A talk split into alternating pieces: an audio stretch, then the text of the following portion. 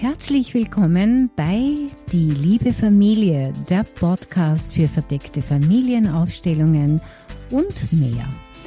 Ich wünsche dir einen wunderbaren Tag. Schön, dass du da bist. Mein Name ist Dr. Karina Kleitner und ich arbeite seit über 20 Jahren in meiner eigenen Praxis für systemische Familienaufstellungen und Persönlichkeitsentwicklung. In diesem Podcast erzähle ich euch anonymisierte Fallberichte direkt aus der Praxis.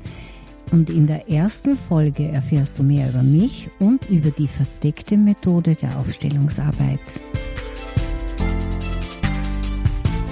Heute möchte ich euch einen Fallbericht aus meiner Praxis mit einer Klientin erzählen.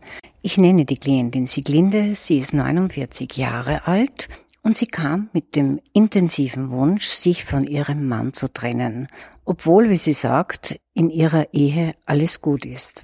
Und sie kann eigentlich keine Gründe nennen. Sie sagt auch, ihr Mann sei ein wunderbarer Partner. Sie haben drei Kinder und viel gemeinsam aufgebaut. Und eigentlich hätte sie jeden Grund, glücklich zu sein. Und trotzdem will sie endlich einmal alleine leben, alleine sein für sich. Sie haben sich sehr jung kennengelernt und sie konnte nie für sich leben.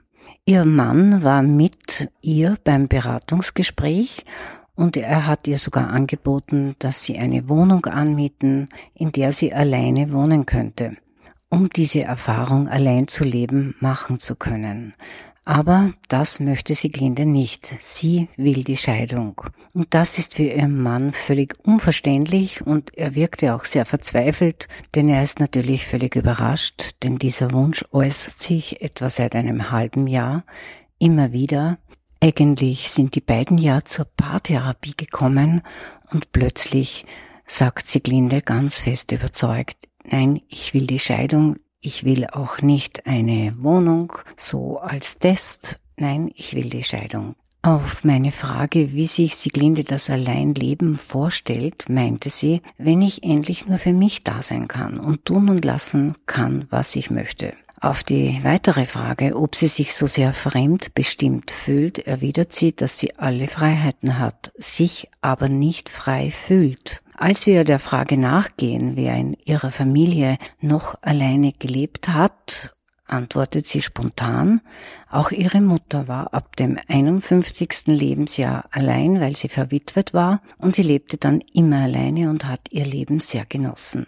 Im weiteren Gespräch zeigte sich dann folgendes Familienmuster, nämlich, dass auch ihre beiden Großmütter im Alter zwischen 48 und 53 Jahren verwitwet wurden. In Siglindes Familie scheint es also üblich zu sein, dass die Frauen um die 50 alleine leben oder alleine leben wollen, wie Siglinde.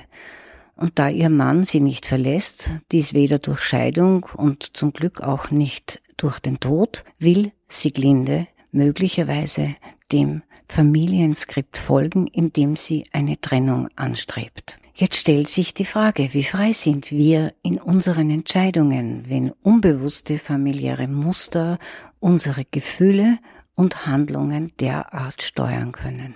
Denn als Sieglinde das Muster der Frauen erkannte, war sie sehr verwundert, ja fast schockiert. Und sie meinte, dann ist es ja vielleicht gar nicht meine freie Entscheidung. Vielleicht regt euch dieser Fall zum Nachdenken an, dass wir oft blind verbunden sind mit den Schicksalen der Familie.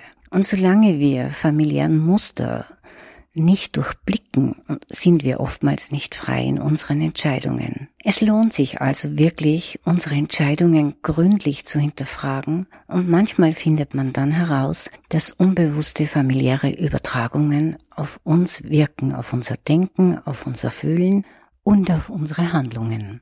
Sieglinde konnte in weiterer Folge in der Familienaufstellung feststellen, dass sie tatsächlich mit ihren Großmüttern und mit ihrer Mutter in sehr inniger Nähe stand und alle Männer standen alleine da.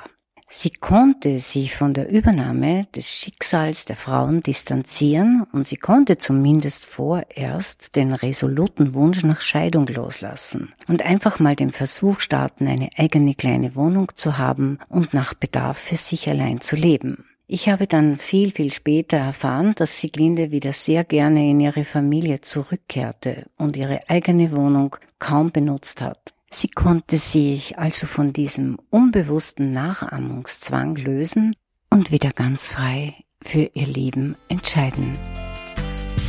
Danke für deine Aufmerksamkeit. Ich freue mich, dass du dabei warst. Und wenn es interessant war, dann bitte weitersagen und mit Freunden teilen. Vielleicht möchtest du auch auf meiner Website vorbeischauen unter